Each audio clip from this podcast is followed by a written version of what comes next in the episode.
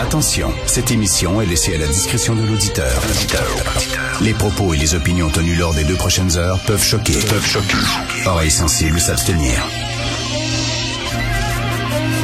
Richard Martineau. Martino. Un animateur pas comme les autres. Richard Martineau. Cube Radio. Bonjour, bon jeudi, merci d'écouter Cube Radio. Dans le temps des fêtes, j'ai montré les films de Star Wars à mon fils, qui les jamais vus, mon fils de 13 ans, et je me souvenais plus à quel point c'était mauvais. Ben, ça, c'est mon point de vue à moi, mais, mais surtout les trois premiers, je trouve c'est mal joué, c'est, ben, bref, je regarde ça, mais par contre, par contre, je sais, je me fais des ennemis en disant ça, en disant que les films de Star Wars sont pas très bons, mais bref. Par contre, je, suis tombé dans The Mandalorian, qui est une série des épisodes d'à peu près 40 minutes disponible sur Disney+, et, et qui est un spin-off de, c'est c'est inspiré de l'univers de Star Wars, et c'est formidable. C'est tellement bon, vraiment. C'est un western. Ça me fait penser au film de Sergio Leone. C'est excellent. Et je vous l'avoue, là, je, je veux adopter bébé Yoda. Je veux être le papa de bébé Yoda. Je sais que Maude Boutin, ma collègue ici à Cube Radio, elle a reçu un bébé Yoda euh, dans le temps des fêtes. Je crois que c'est son chum qui lui a donné ça, si je me trompe pas. Mais je veux adopter bébé Yoda. Bref, c'est très, très bon, cette série-là. On a le droit de parler de choses un peu plus légères. Hein. Quand même, on a le droit. Euh, écoutez, si vous êtes de la région de Montréal, et que vous vous euh, apprêtez à, à, monter dans votre auto, faites extrêmement attention. Il y a une petite neige, une petite neige traître. Tu sais, ça justifie pas euh, une opération de déneigement, là, mais c'est une petite Christine neige qui colle à vos pneus. Et j'ai passé mon temps en m'en venant ici à slammer, à zigzaguer, tout ça, c'est très, très glissant. Et donc, si surtout vous descendez des côtes en auto, faites très attention, c'est extrêmement glissant. Euh, avant d'entrer en onde, je discutais avec mon ami et collègue Alexandre Moranville-Wallet et euh, il me disait, il me disait, Richard, finalement, on sait pas. On fait semblant de savoir, là on parle, on fait semblant de savoir sa pandémie, puis on sait rien finalement. On sait pas. Et euh, je trouve qu'Alexandre a tout à fait raison. Ça me fait penser à cette phrase-là de William Goldman. William Goldman est un des grands scénaristes de l'histoire d'Hollywood, un des plus grands scénaristes de l'histoire du cinéma américain. On lui doit les scénarios de, de classiques des années 70 comme euh, comme euh, Marathon Man, comme euh, bon Butch Cassidy and the Sundance Kid, plusieurs scénarios. Et à un moment donné, William Goldman est passé à l'histoire parce qu'il y a eu cette phrase-là, Nobody knows anything. Il parlait euh, d'Hollywood en disant les producteurs, ils disent qu'ils savent comment faire un film à succès. Là, tu n'as rien qu'à prendre des vedettes. Là, prends des vedettes, puis les gens vont aller voir le film. Ou alors non, ça prend un scénario solide. Ou alors ça prend un réalisateur connu, puis tout ça. Et lui, il disait non, il y a des films qui avaient des réalisateurs connus, des scénarios solides, des grosses vedettes qui se sont plantées. Et il disait nobody knows anything. Il est passé à l'histoire pour ça. Et on peut appliquer cette phrase à peu près n'importe quoi. Et Christy, surtout sur la pandémie. Hein, on jase, on parle, on se pète les bras. Nobody knows anything. Regardez la troisième dose. On nous dit, écoutez, si vous avez rien que deux doses, c'est comme si vous n'étiez pas vacciné.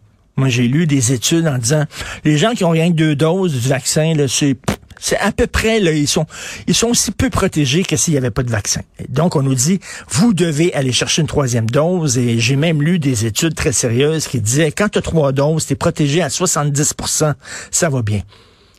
L'Organisation mondiale de la santé. C'est pas, euh, c'est pas, euh, c'est pas Alexis Cossette-Trudel, là. C'est pas Lucie Laurier. L'Organisation mondiale de la santé dit que troisième dose, ça ne sert pas à grand-chose, finalement. Pourquoi? Parce que, regarde, le vaccin, ce vaccin-là a été fait pour combattre Delta.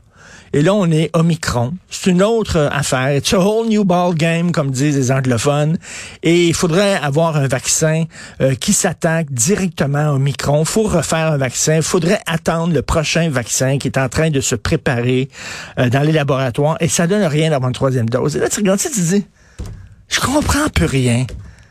On est-tu le droit de dire ça? Je sais, comme journaliste, moi, je suis censé, là, tu sais, vous, euh, vous vous éclairer, vous informer, puis euh, en savoir plus que vous, parce que je lis tous les journaux, peut-être vous, vous avez pas le temps, puis je me renseigne, puis j'essaie d'être au fait des récentes études et tout ça. Et euh, tu sais, et quand tu écoutes les journalistes, tu dis ou les commentateurs, ben tu sais, là, je vais me faire une idée, puis Nobody knows anything. Est-ce qu'on peut avoir l'humilité de dire, finalement, on sait pas? C'est-tu bon de retourner en classe lundi? Peut-être bien que oui, peut-être bien que non. Hein? Euh, le, couvre-feu, c'est-tu bon de mettre un couvre-feu? Peut-être bien que oui, peut-être bien que non. La troisième dose, moi, quand j'ai lu l'Organisation mondiale de la santé, je me suis dit, ben non, ben non! vous, donnez des munitions aux antivax. Nous autres, on est là, les triples vaccinés, puis on essaie d'encourager les gens, allez vous faire vacciner, puis les autres, ils brandissent en disant, regardez, l'Organisation mondiale de la santé dit que la troisième dose n'a pas de la merde. Fait que là, nous autres, on a l'air des imbéciles dans ce temps-là. Nobody knows anything. William Goldman est malheureusement mort, mais je pense qu'il dirait cette phrase-là euh, en regardant euh, la situation actuelle. C'est un peu, des fois, on, est extrêmement confus.